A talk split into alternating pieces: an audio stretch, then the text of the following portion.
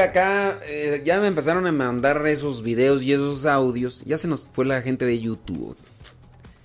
Ni modo, pues es que ahí está fallando el internet, pues ya se fue. Ni modo, dijo Lupe. Eh, es que estaba por ahí mirando un video.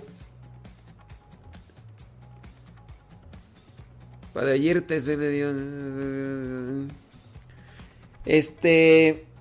Y ahí, ahí salieron los promotores de las compañías telefónicas diciendo que sí es verdad eso y que no sé qué. Ay, Dios mío. Si es verdad. Ahorita les dijeron que sí y al rato van a ver. Hombre, esto ya, ya mejor no digo nada. Oye, pero de verdad, mira, es con relación a eso de estar compartiendo videos y audios y cosas de esas que no tienen nada de sustentabilidad hay sacerdotes, de verdad, yo ahí es donde... Ay, no. Ahorita por ahí alguien me acaba de mandar un video.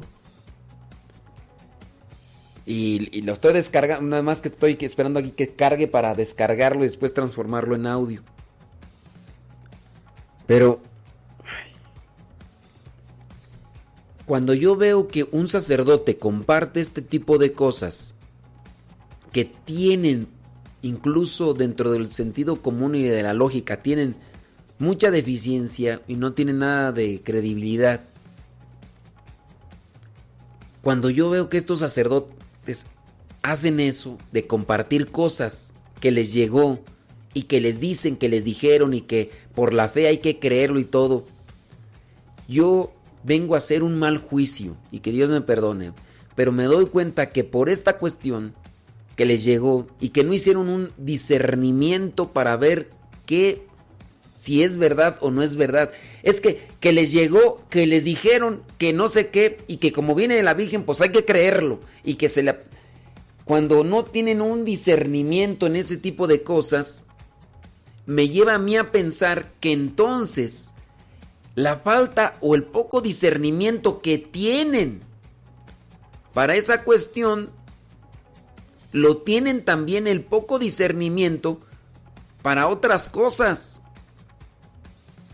Y si este poco discernimiento lo ponen en todo lo que les pongan ahí en su vida con relación a cuestión de la Virgen, mira, ya se descargó, déjame por acá.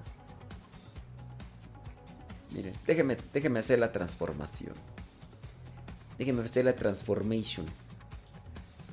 Ah, a ver, el audio. Déjame aquí. Está, está convirtiéndose. Lo bueno que son cortos y todo lo demás. Ya está. Voy a ponerle aquí Audio Fake 2. a ver. Audio Fake 2. Déjame checar aquí. Aquí está. Mira. Mira, por ejemplo, este. Que este lo comparte un, sacerdote desde su página de Facebook. De su página de Facebook. Mira, chécale. Mucha gente está leyendo, edificando su vida, ¿verdad? Pues con lecturas propicias, edificantes, eh, leyendo la Biblia. Le pidió a nuestro Señor que le diera una lectura que pudiera ser provechosa. Y ella cerró los ojos y sacó un libro de su librero De ahí le cayó una carta. La carta eh, la había escrito eh, su mamá. Decía una receta contra la gripa. Y esa receta se la había dado un monje que se llama este, Francis Smith. Es un monje canadiense. Y este monje tenía mucha intimidad con nuestra madre. Y nuestra madre hace más de 37 años le dio esta receta. Y lo más interesante de todo esto es de que esa receta decía, nuestra madre le decía, en un futuro va a venir una gripe tan severa que va a afectar el corazón y los pulmones. Y ella estaba maravillada con, con esta, esta regalo de nuestra Madre Santísima para, para la humanidad, que, se, que es como una profecía. Y, este, y la receta es muy sencilla te la quiero compartir porque, pues bueno, eh, viniendo de Dios todo es posible para aquellos que aman al Señor, creen en Él y eh, de las cosas sencillas el Señor se vale para dar su protección, su cuidado y amor. Nunca estamos desprotegidos, Dios siempre ve los medios por la cual sus hijos puedan tener salud mental, espiritual, psicológica. Eh, la receta te la voy a pasar brevemente, anótala. Es primero una cuchara grande de limón, juntas eso. Ok, ya después aquí el sacerdote comienza a compartir una receta que sin necesidad de que la haya supuestamente dado la Virgen a un monje, sabemos que estos elementos que contiene tanto la menta, el eucalipto, la miel, ahora resulta que la, Virgen está dando a conocer algo que no se sabía. Mira, chécale nada más. Pueda absorber con el agua caliente. Y finalmente, eh, pedacitos de, de jengibre. Esto también va a ayudar mucho. Con estos cuatro elementos tan sencillos, tú vas a poner agua caliente, un, lo que es una taza probablemente, de lo que es para una, para una bebida o si quieres para más personas en tu familia, pues multiplicas el, las porciones ah, de acuerdo a lo que te estoy diciendo y eh, dejas que hierva cinco minutos el agua y le vas a echar el limón, la miel, el ajo y el jengibre. Dejas que hierva cinco minutos. Limón, miel, ajo y jengibre. Eh, hoy, no, hombre, es una revelación. ¡Qué bárbaro! Y que ahora es el tiempo de cobrar esa esa, esta promesa de, parte de Dios que agradecemos a Jesús, a nuestra Madre, por estos regalos, siempre estar al pendiente de nosotros y pues te la tomas una hora antes de dormir. Si alguien ya tiene eh, la gripa o se siente mal, hágalo tres veces durante el día. Recuerde, esta receta, pues lo más interesante y maravilloso de esto es que es una receta que fue dada hace más de 37 años por un monje y que la Virgen María le dictó porque esta receta, este, este té iba a ayudar a aquellos que fueran afectados por la gripa, que fueran afectados en sus eh, pulmones, que fueran afectados en el corazón. En el nombre de Jesús y María, tómate este té. Bueno, aquí está hablando de la gripa, pero antes habla sobre el coronavirus, mira. Ah, la gripa. Y esa receta se la había dado un monje que se llama este, Francis Smith, es un monje canadiense y este monje tenía mucha intimidad con nuestra madre y nuestra madre hace más de 37 años le dio esta receta.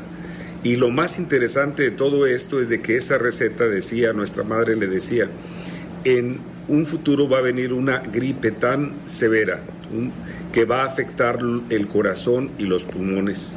Y ella estaba maravillada con, con esta, esta regalo de nuestra Madre Santísima para, para la humanidad, que, se, que es como una profecía. Y, este, y la receta es muy sencilla. Te la quiero compartir. Ahí menciona alguna antes de, sobre lo del famoso corano, corano, coronavirus. Entonces, que en la carta decía y que ahí decía el coronavirus, pero que pues que cuando la miraron esa carta pues no le entendían hasta ahora que ya salió esto del coronavirus, que entonces ya revelaron la carta y por el monje y todo eso. Y no es solamente por lo de la gripe, sino esta gripe que está afectando, pues que, son síntomas de gripe y demás y que, que, afectan ¿no? en las vías respiratorias. Pero la cuestión ahí es, miren, no es algo contrapuesto a las cuestiones de la fe, es que aparece cualquier cosa escrito, lo que sea, y te menciona lo de la Virgen y, y se lo creen. Es que este monje tenía mucha intimidad con la Virgen y entonces son privilegiados y, la Virgen les habla y dentro de estos casos de milenarismos que existen y proféticos y mesiánicos que se dan tanto en la área protestante como en la área católica y por ahí hay un montón, ustedes pueden encontrar un montón de gente que, que, está hablando ya proféticamente y que esto y que el otro y que aquí, que allá y pues no es en contraposición a la sana doctrina, no es en contraposición a la Sagrada Escritura. La cuestión es de que muchos aquí no sé si están faltos de atención o no sé qué, pero le exageran demasiado dando a conocer qué va a acontecer y, y la gente no, no pone atención en eso. Ahora resulta que, que, es, esta receta es para lo del corona, corona, bueno, la de COVID, coronavirus. Eh, y, y, este sacerdote, a ver, dime, que esto se lo dieron, que dicen que, pasó y que no se cuenta. ¿Por qué compartir algo nada más porque te lo dijeron? No, pues es que se lo reveló la Virgen. Se lo reveló la Virgen. Y como se lo reveló la Virgen, pues es verdad. ¿Dónde? ¿Dónde? Y maravilloso de esto es que es una receta que fue dada hace más de 37 años por un monje y que la Virgen María le dictó porque esta receta, este, este té iba a ayudar a aquellos que fueran afectados por la gripa, que fueran afectados en sus eh, pulmones, que fueran afectados en el corazón. En el nombre de Jesús y María, tómate este Y ya eh, da, hasta incluso la bendición. El... Miren, no es algo en contra del Padre que lo está compartiendo. Es en contra de una situación que se da que no, no se precisa y no es en contra de la fe. Aquí ya estamos cayendo en lo que es el fideísmo, ya con el fideísmo. Ahora, los elementos que menciona de agua caliente, eso, ¿quién de nosotros no ha usado incluso esto, algunos estos elementos sin necesidad de que me lo esté revelando la Virgen? Pues si eso ya, agrégale eucalipto, agrégale menta, no hombre, te va a salir mejor, porque esos ayudan a las vías respiratorias. Pero el hecho de que dicen que, que lo, lo inspiró la Virgen y... Pues no, Jimmy. Pero les digo, a mí, a mí donde, donde me, me preocupa es la falta de discernimiento que hacen estos sacerdotes cuando les llega cualquier cosa que menciona la Virgen y lo comparten así como si fuera palabra de Dios, como es verdad y lo comparto y digo, si ahí no hay una, un discernimiento, lo comparto o no lo comparto, será verdad o no será verdad, y lo comparto así como que, pues si entonces falta discernimiento para las cosas de Dios, pues te va a faltar discernimiento para las otras cosas. Es mi pensar, es... Y ya me están acá diciendo que mis, las, las computadoras en las que trabajo que dicen que sí tienen antivirus. Dicen que sí tienen antivirus. Pero e, es un... Es propio, el elemento es propio de la máquina, no es algo que yo les agregué así, no, es que es propio, que se llama, como yo utilizo pura Windows, que es Windows Defender. Es Windows Defender. Y entonces dicen que sí tiene antivirus, pero que es propio de la computadora. Ahora. Entonces sí, dicen que sí, que sí tiene. Bueno, entre que si son peras y son manzanas, si tiene su, eh, su, sistema propio de defensa, no tiene otro, yo no le pongo otros porque lo alenta, pero lo que sí soy cuidadoso es que si me llega un link y alguien me lo manda, yo primero le pregunto, ¿y ese qué? No, pues es este, para que lo mires, pues ponme ahí que es, yo no le voy a dar clic a cualquier cosa nada más porque aparezca, que ya que me llega que me van a regalar ahí, no, no, no yo no le doy. No le doy. Ni tampoco ando compartiendo audios ahí que me digan que, de la Virgen y que no, no, no. Ay, ay, ay. Ahorita checo ahí los mensajes. Y se nos cortó la transmisión allí en YouTube y se nos fue la gente. Se nos cortó. Dice, padre, ¿cómo le están diciendo mucho la, mm, la Moni Vidente? Dice que predice las cosas. La Moni Vidente. Oye, dicen que es hombre, ¿no? Por eso le dicen Moni. Por Mónico. Gracias a ti, solo a ti.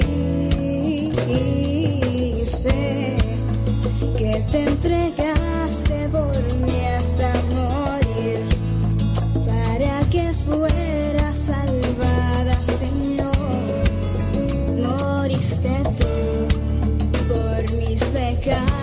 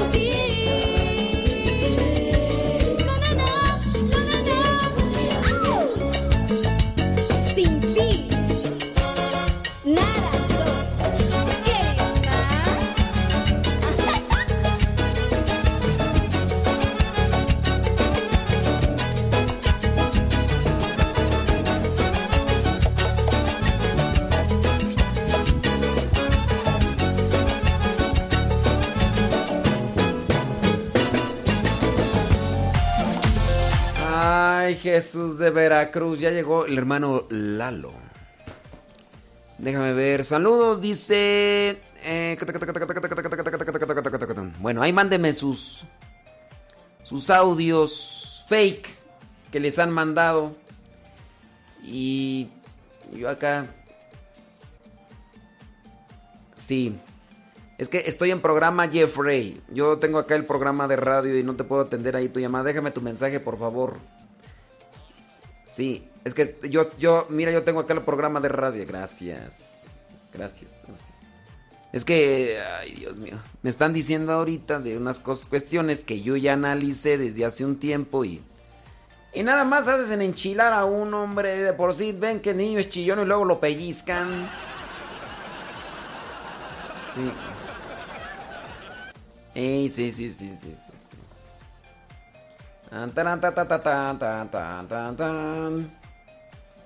Y ven que, ven que el niño es chillón y todo lo tiene. Oh my wow. Ok, muy bien.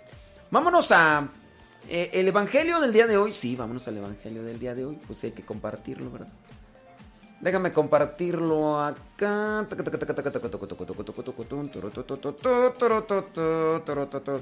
Sí, déjame. Mientras acomodo acá estas cosas. Es que me viene ahí en la, a la mera hora. ¿Qué es eso? ¿Qué es eso? Espérame, espérame tantito, ¿ok? Tu, ton, ton, ton, ton.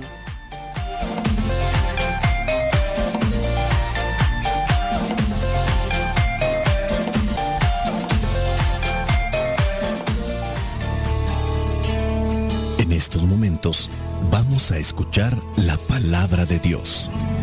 Dispón tu corazón que el mensaje llegue hasta lo más profundo de tu ser.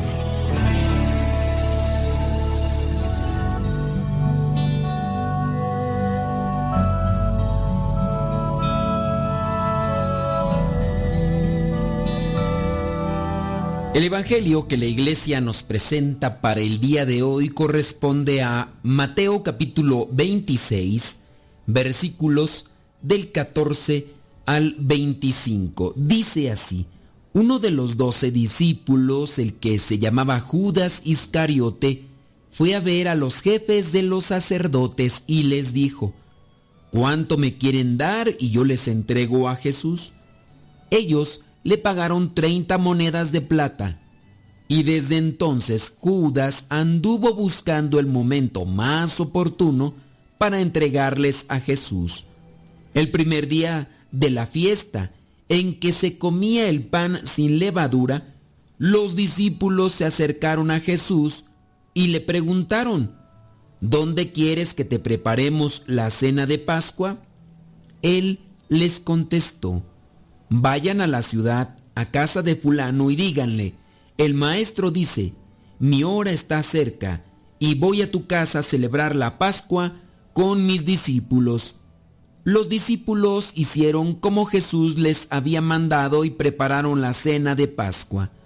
Cuando llegó la noche, Jesús estaba a la mesa con los doce discípulos y mientras comían les dijo, les aseguro que uno de ustedes me va a traicionar. Ellos se pusieron muy tristes y comenzaron a preguntarle uno tras otro, Señor, ¿acaso seré yo? Jesús les contestó, uno que moja el pan en el mismo plato que yo va a traicionarme.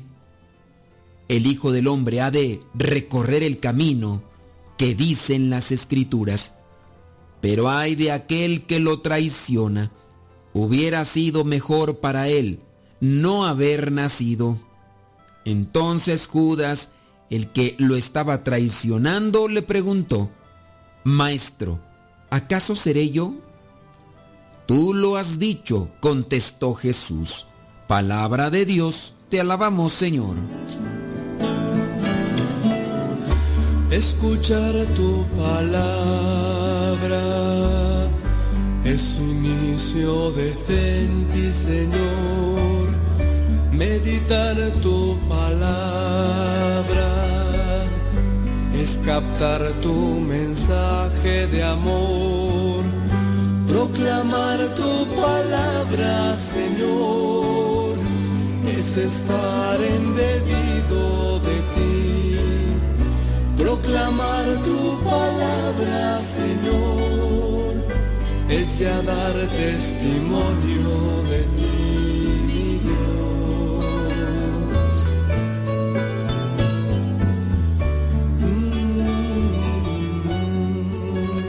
Haciendo un resumen nuevamente de este Evangelio, encontramos que narra la cena de Jesús, la última cena del Señor.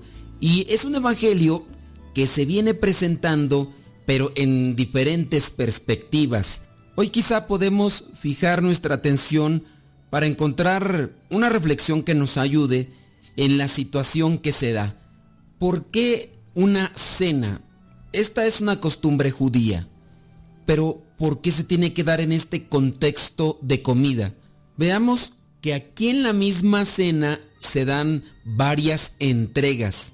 Regularmente cuando nos disponemos a sentarnos a la mesa y comer algo, abrimos nuestro corazón con aquellas personas que queremos. Veámoslo, por ejemplo, en el caso de los que son novios, cuando quieren entablar una conexión una relación más cercana, el novio o el que el pretendiente le puede decir a, a la amada, te invito a cenar.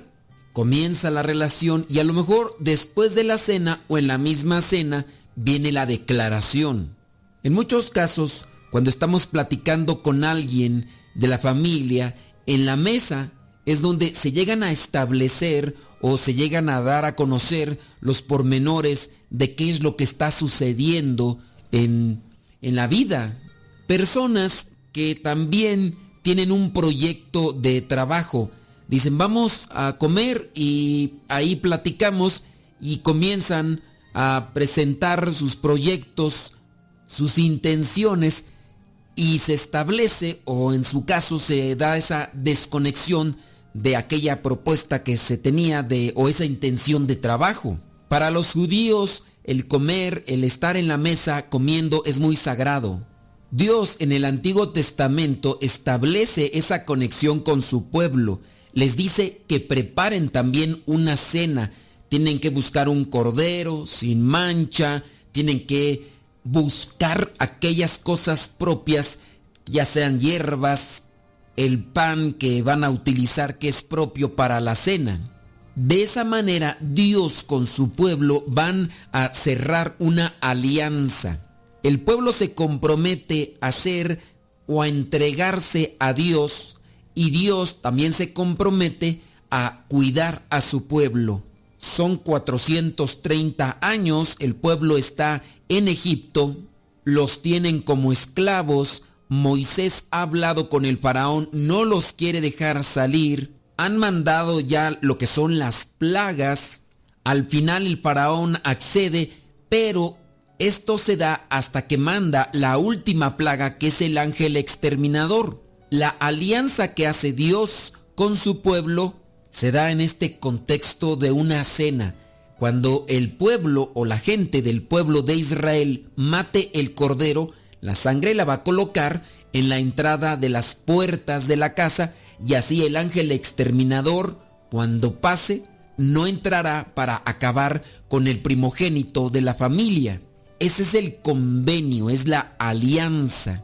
En esta última cena del Señor se da nuevamente esa alianza, pero es una nueva alianza con su pueblo. Jesucristo les está dando a conocer su entrega. Esa es la entrega principal, pero si nos damos cuenta, también se da otro tipo de entrega y no precisamente a Dios. En el caso de Judas, cuando él recibe el pan y lo consume al mismo tiempo que entra el pan, también entra el demonio en él. Y no lo dice Mateo, lo dice Juan y lo señaló en el Evangelio de ayer. Jesús se está entregando, se está dando para la salvación de todos, pero al mismo tiempo Judas se está condenando. Ya se ha entregado en pensamiento al diablo y ahora cuando él consume ese pan que los demás también están comiendo, Judas consume su propia condenación. El demonio, el diablo entra en él. La nueva alianza se da en la última cena. Ya el día de mañana vamos a reflexionar aquellos versículos bíblicos donde Jesús se entrega, donde les dice a sus discípulos que tomen, que eso es su cuerpo. Y en el caso del vino, de la copa, esa es su sangre, se está dando él a los demás. Y después vendrá la indicación que ellos tienen que darlo a los demás. Jesús se entrega y uno lo traiciona, le da la espalda y se entrega al demonio. Ante esto podemos presentar la reflexión de qué manera yo me presento en la iglesia a participar. Busco prepararme, así como se preparó esta celebración, aquellos discípulos fueron a la casa de fulano para preparar la cena. También yo cuando participo en el templo me preparo para participar de esta alianza de entrega a Dios que sale a mi encuentro y se me da o puede ser que yo esté en la misma cena pero con mis pensamientos en otra situación. Pongamos el caso del mismo Judas, que estaba ahí a la mesa con Jesús, comiendo con Jesús, pero su mente la tenía en otro lado.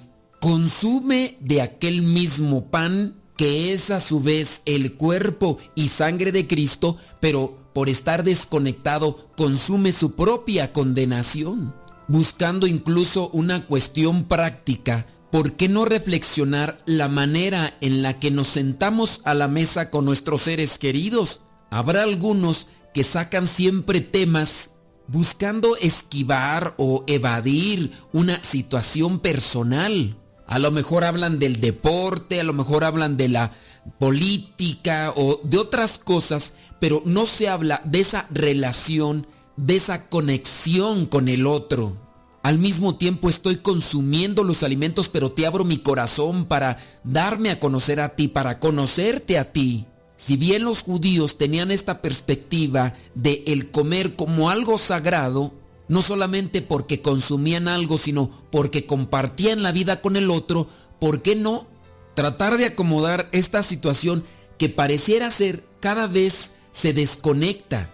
Estamos en la mesa, se prende la televisión, se está con celulares y lejos de entregarme al otro, de abrirme al otro, cada quien con su cuento, cada quien con su chisme, cada quien con su tema. Y si nos alimentamos, pero no nos conectamos, no nos damos. Dios también busca ese momento sagrado para estar con nosotros. Y qué mejor que estando en el templo, aprovechando esa oportunidad, llego con tiempo al templo, me dispongo, me preparo para escuchar la palabra de Dios que se dirige a mí. Después vendrán esos momentos en los que con mi oración en silencio o también en voz alta me dirijo a Él. Dios me habla, yo escucho. Después me dirijo a Él y Él me escucha. Dios se entrega ahí para mí en el altar y yo también, ¿qué ofrezco? Que no sea como Judas, ocupando espacio, ocupando un tiempo, pero con mi pensamiento totalmente desconectado. En otras situaciones, en otros menesteres. Como familia, aparta aquellas cosas que te desconectan de tu hijo, de tu esposa, de tu esposo, de tu papá, de tus hermanos. Conecten corazones, conecten la fe, conecten la vida, porque de esa manera es como vamos a vivir la palabra.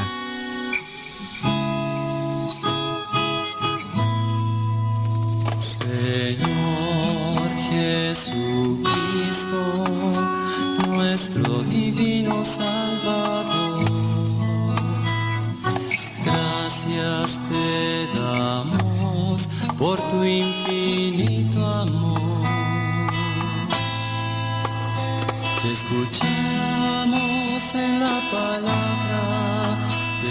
recibimos y adoramos en la Eucaristía, te servimos en los hermanos.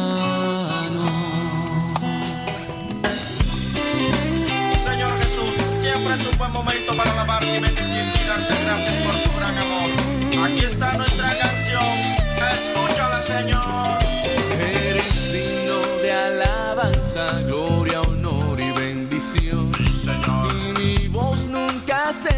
Cansa de cantarte mi canción. Porque yo sé que tú eres todopoderoso. Si vengo con tristeza, tú me llenas de gozo. Pon tu mano fuertemente dentro de mi corazón y alimenta mi espíritu con tu bendición. Por eso, amigo mío, con este reggae rap, un vivo testimonio yo les quiero mostrar. El Señor llegó a mi vida y la llenó con su amor. De pronto que te está esperando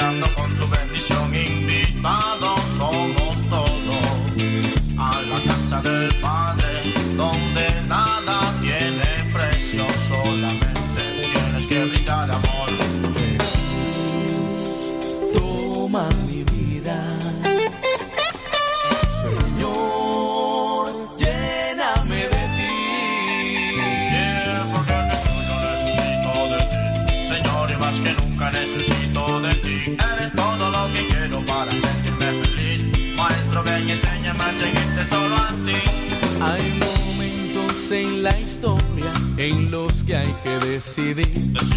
Si seguimos en pecado o empezamos a vivir. Jesús te ha dado todo lo que tú necesitas, sacramentos, oración y su encuentro en la misa. Sí. Para sentir su presencia muy dentro del corazón y vivir por siempre y para siempre unidos a su amor. Óyeme, brother, a ti quiero hacerte una invitación. Que recibas a Jesucristo en tu corazón. Te mostrará el camino hacia tu salvación. Apuéstale mi pana a la vida y al amor. Esta vida tiene cosas muy hermosas que brindar. Y en Jesús yo las descubro cada día. Sin necesidad de nada más. Señor, dame tu espíritu. Dame tu espíritu, Señor.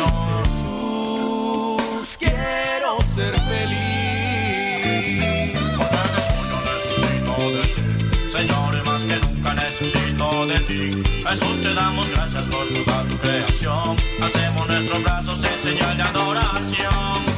Solo a Cristo quiero alabar. Solo a Cristo quiero adorar. Mi cuerpo, mi alma y pensamientos para Él será.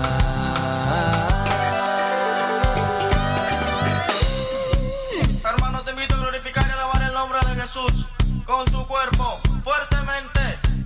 Más rápido. Y dice.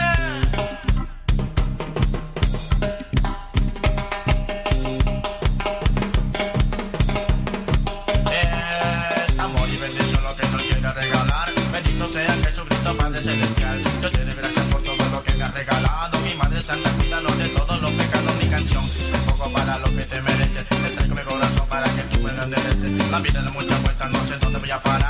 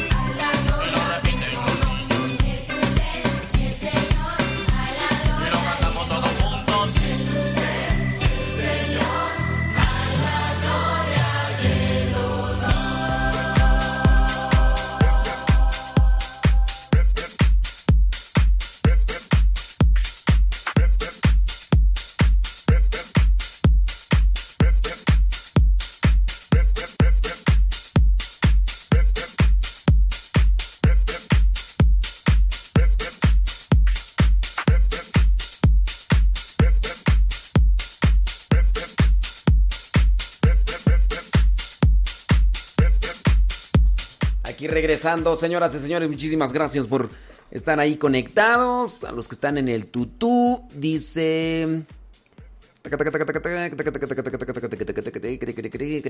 Ok, muy bien, saludos. Laura Montoya, allá en Houston, Texas. Muchas, pero muchas gracias. Saludos. eh. Dice, hay una doctora llamada que dice que las gárgaras de agua caliente con limón. Pero debe ser caliente, así lo menciona.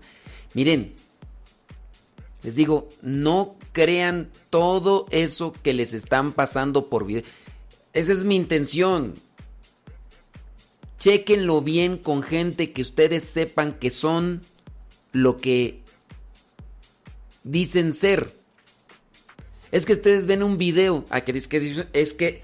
Hola, ¿qué tal? Te habla el doctor Modesto Lule. Soy doctor, soy esquizofrénico. Yo ayudo a las personas que tienen esquizofrenia y déjame darte unas recomendaciones. Oye, incluso hasta sacerdotes, mucha gente que se puede aparecer ahí con los videos y todo y te dicen que son esto y lo otro de aquello y no son nada de eso. No son nada de eso. Ustedes deben ponerse abusadillos desde chiquillos, si no, se los van a bailar. Se los van a bailar y al rato hasta se va a poner peor el asunto. Sí. Déjame aquí que... Ay, Dios mío, espérame, espérame. Ya viene el lío misionero después del Ángelus.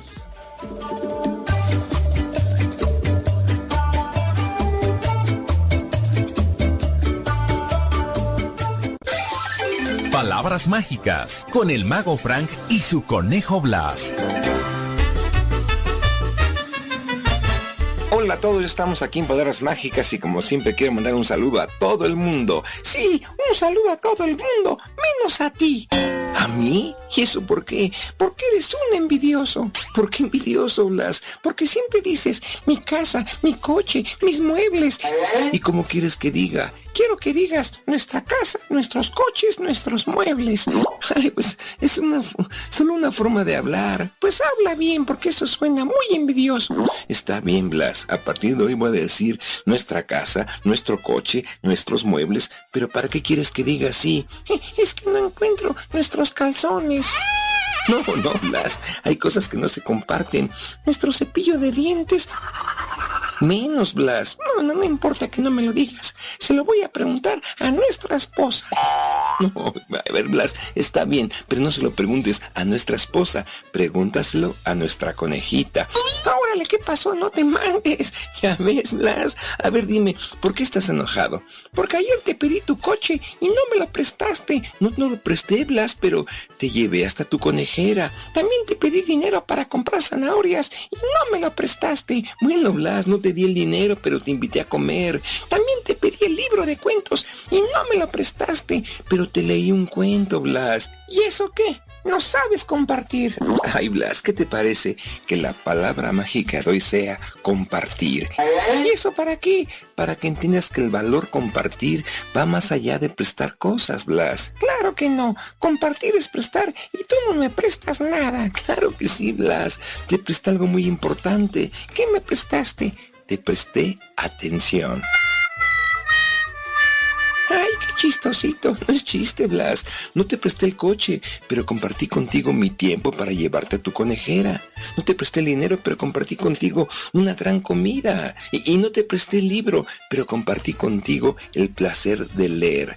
¿Y eso qué tiene que ver? Que compartir no solamente tiene que ver con cosas materiales. A ver, dime, ¿qué prefieres? ¿Que te preste mi balón o que juegue contigo una cascarita? Ah, no, pues que juegues conmigo. Ya ves, cuando tú compartes un juguete, no solamente compartes el juguete, sino también compartes tu alegría, Blas. Cuando compartes una zanahoria, no solamente compartes ese pedacito de zanahoria, compartes también tu generosidad.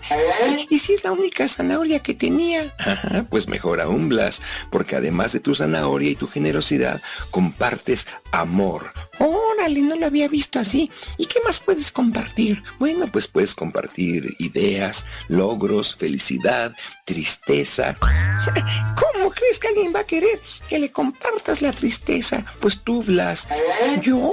¿Cuándo? ¿Te acuerdas el día que murió mi mami? Sí, hasta te dije que ya estaba con Diosito y que ya tenías un angelito cuidándote. Bueno, pues esa vez sin decirte nada, yo compartí mi tristeza contigo y tú compartiste conmigo pensamientos que me hicieron sentir muy contento a pesar de mi pena.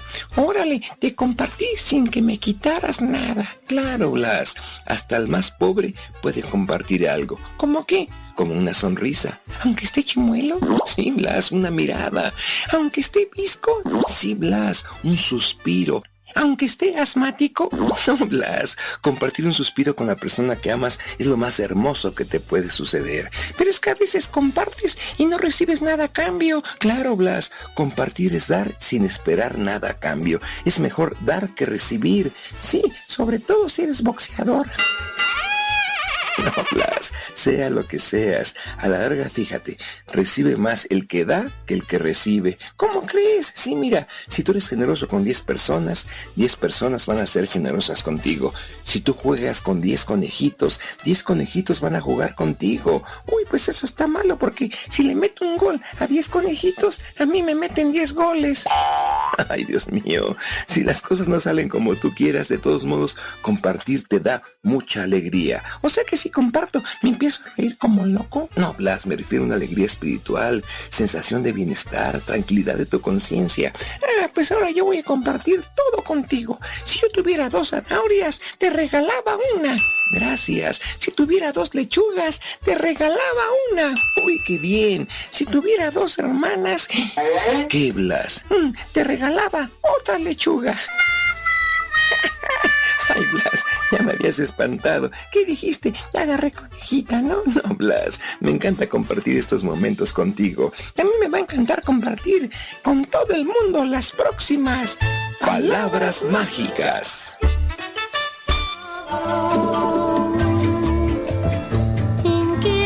El fiel. Los relatos de los evangelistas contienen el mismo mensaje pero difieren en detalles y así vamos a ver cuál es el punto de vista de Mateo, comenzando en esta ocasión por la última cena. Dice el Evangelio según San Mateo que el primer día de los ácimos, los discípulos se acercaron a Jesús y le dijeron, ¿dónde quieres que te hagamos los preparativos para comer la Pascua? Era tiempo de Pascua, se encontraban pues en Jerusalén como todos para celebrar la Pascua, la fiesta de liberación cuando Dios rescató al pueblo de Israel de la esclavitud de Egipto y así, siguiendo ese mandato que Dios le dio a Moisés, tenían que celebrar la Pascua siguiendo siempre un ritual y comiendo un menú específico que consistía en cordero asado, en hierbas amargas, mojadas además en agua con sal, para poder degustar, para poder saborear la amargura que implicó ser esclavos en Israel y también para degustar esa agua salada, sentir el sabor de las lágrimas que lloró el pueblo de Israel cuando estaba sometido bajo el faraón en Egipto. Esta cena de Pascua en la que uno de sus elementos esenciales es sin lugar a dudas el panásimo, ese pan sin levadura, ese pan que está confeccionado únicamente de trigo y agua, sin ningún otro ingrediente. Se come una salsa deliciosa que está preparada a base de manzana rallada, nuez molida y que se puede preparar con vino o que se puede preparar con jugo de uva o que se puede preparar con vinagre. Algunos le agregan dátiles molidos, otros no. Esta salsa se llama y su propósito es simbolizar la arcilla con la cual los hebreos construían los ladrillos para las edificaciones de los egipcios cuando eran esclavos de ellos.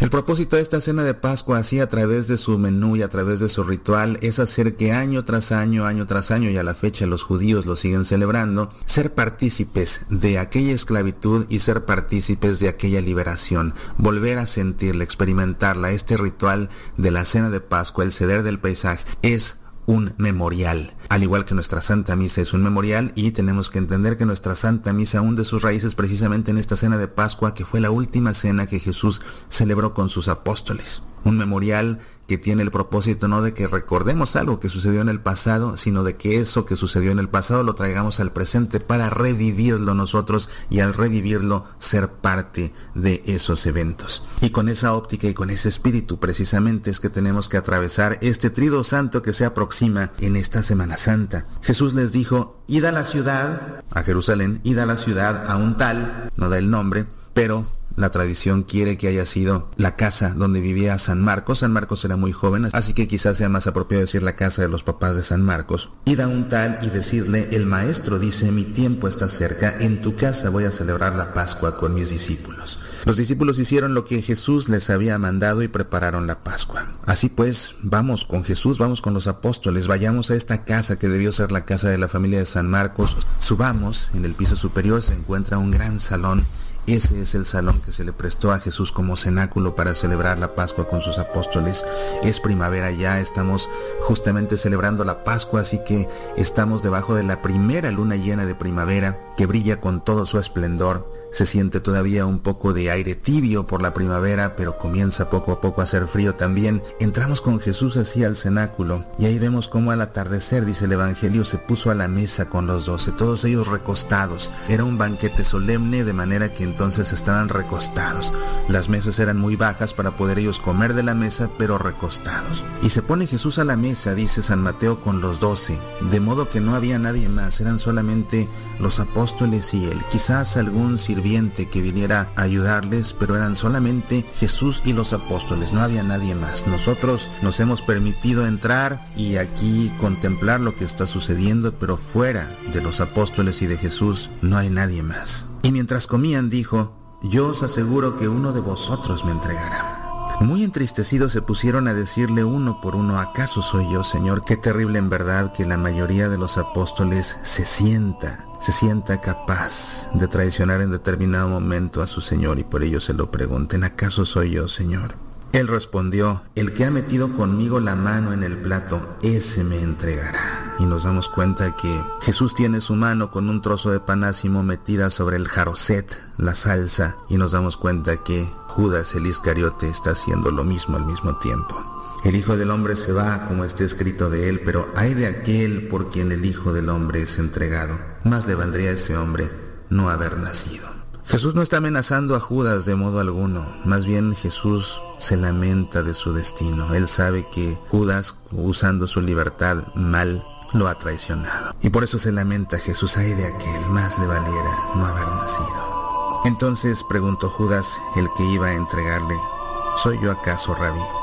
Dice Jesús, tú lo has dicho. Y se lo dice con un nudo en la garganta porque Jesús ama profundamente a Judas, pero sabe que lo va a traicionar. Mientras estaban comiendo, tomó Jesús pan, el panásimo, y lo bendijo, lo partió y dándoselo a sus discípulos dijo, Tomad, comed, este es mi cuerpo. Y Jesús le da a todos ese pedazo de pan que él ha partido, que ha roto y que es ahora su cuerpo. Lo ha roto precisamente en un acto simbólico para que todos comprendan que Jesús se va a entregar, pero se va a entregar en sacrificio. Jesús mismo se va a quebrar como acaba él de quebrar este pan ácimo, que es ahora su cuerpo. Y todos comen de él.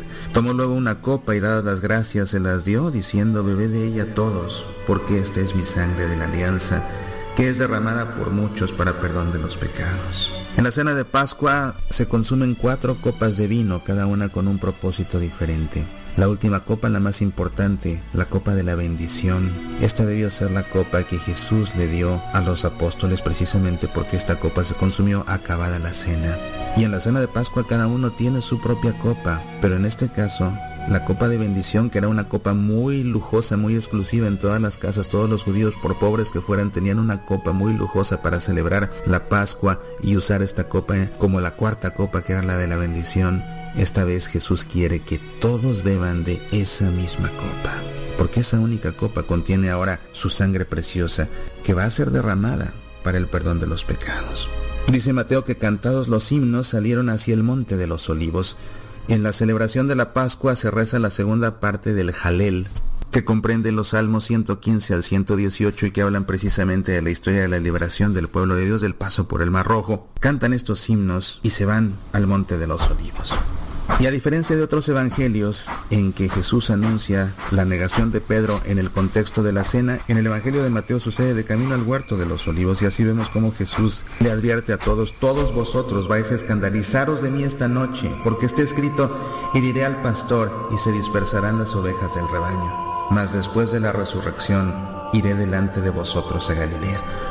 Pedro interviene y con contundencia y seguridad le dice, aunque todos se escandalicen de ti, yo nunca me escandalizaré. Pero Jesús le dice, yo te aseguro, esta misma noche, antes de que el gallo cante, me habrás negado tres veces. Dícele Pedro, todavía, aunque tenga que morir contigo, yo no te negaré. Y entonces todos los demás discípulos dicen lo mismo, yo tampoco te negaré, yo tampoco te negaré. Soy Mauricio Pérez, estas son Semillas para la Vida.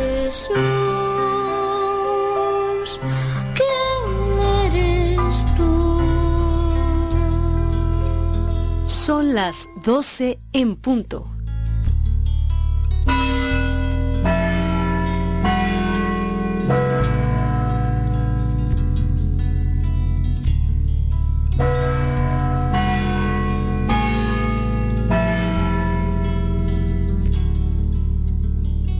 En el nombre del Padre, del Hijo y del Espíritu Santo. Amén. El ángel del Señor anunció a María y concibió por obra del Espíritu Santo. Dios te salve María, llena eres de gracia, el Señor es contigo, bendita eres entre todas las mujeres, y bendito es el fruto de tu vientre Jesús.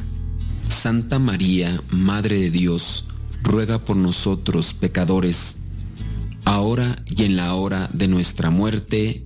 Amén. He aquí la esclava del Señor, Hágase en mí según tu palabra. Dios te salve María, llena eres de gracia, el Señor es contigo, bendita eres entre todas las mujeres, y bendito es el fruto de tu vientre Jesús. Santa María, Madre de Dios, ruega por nosotros pecadores, ahora y en la hora de nuestra muerte. Amén. Y el Verbo se hizo carne, Y habitó entre nosotros. Dios te salve María, llena eres de gracia, el Señor es contigo, bendita eres entre todas las mujeres, y bendito es el fruto de tu vientre Jesús. Santa María, Madre de Dios, ruega por nosotros pecadores, ahora y en la hora de nuestra muerte. Amén. Ruega por nosotros, Santa Madre de Dios, Para que seamos dignos de alcanzar las promesas de nuestro Señor Jesucristo. Amén. Oración. Te suplicamos, Señor, que derrames tu gracia en nuestras almas, para los que por el anuncio del ángel hemos conocido la encarnación de tu Hijo Jesucristo, por su pasión y cruz, seamos llevados a la gloria de su resurrección. Por el mismo Jesucristo nuestro Señor. Amén. En el nombre del Padre, del Hijo y del Espíritu Santo. Amén.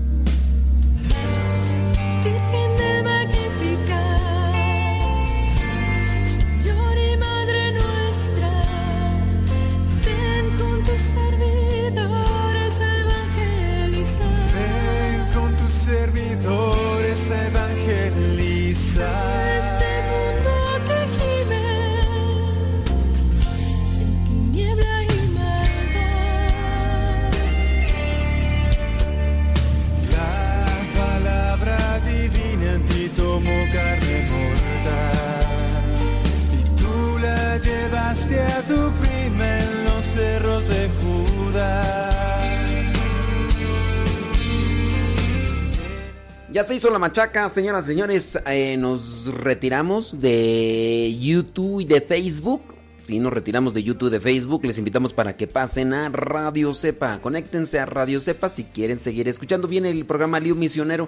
Después del programa Lío Misionero, hoy día miércoles 8 de abril, seguimos con cápsulas y nos vamos a conectar hasta las 2 de la tarde con el programa Evangelizar sin tregua a Facebook y YouTube. Por eso les invitamos que si quieren seguir escuchando, que si quieren seguir escuchando, se conecten a Radio Cepa. Si quieren seguir escuchando, conéctense a Radio Cepa.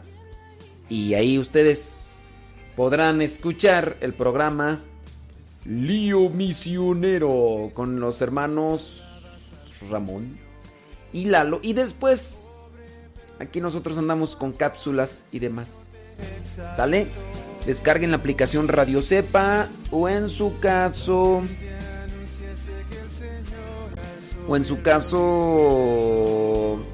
Ahí en Google pónganle radiocepa.com y le dan clic ahí donde está un círculo amarillo con un ah, triangulito azul. All rise, all rise. Saludos a M. Gaona desde San Antonio, Texas. Gracias. Dice Connie Loaiza, dice, si fuera cierto que el agua caliente y el limón con bicarbonato y con vinagre curan, dice, entonces no fuera algo peligroso si ni se estuviera muriendo tanta gente por el virus. Dice, eso que dicen funciona como antiséptico nada más. Pues sí, pero hay mucha gente que se lo cree. Bueno, hay unos vídeos de YouTube y Facebook, nos desconectamos.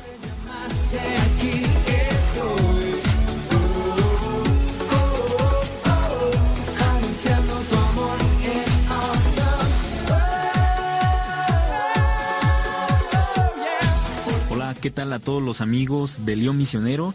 Hoy nos encontramos una vez más este, en esta transmisión aquí por Radio Cepa, pues contentos de estar con ustedes. Yo soy el hermano seminarista Luis Eduardo Mesa y en este día vamos a ver un tema muy interesante que nos va a ayudar para que nosotros podamos ir creciendo en nuestra espiritualidad también irnos acercando un poquito más a conocer cómo es que la espiritualidad de los misioneros servidores de la palabra a través del fundador, el padre Luigi Butera, pues es actual y también los temas que contienen y que hasta ahorita hemos visto, pues seguramente para todos ha sido de gran enriquecimiento interior y también de gran lance para poder hacer mucho bien a los demás.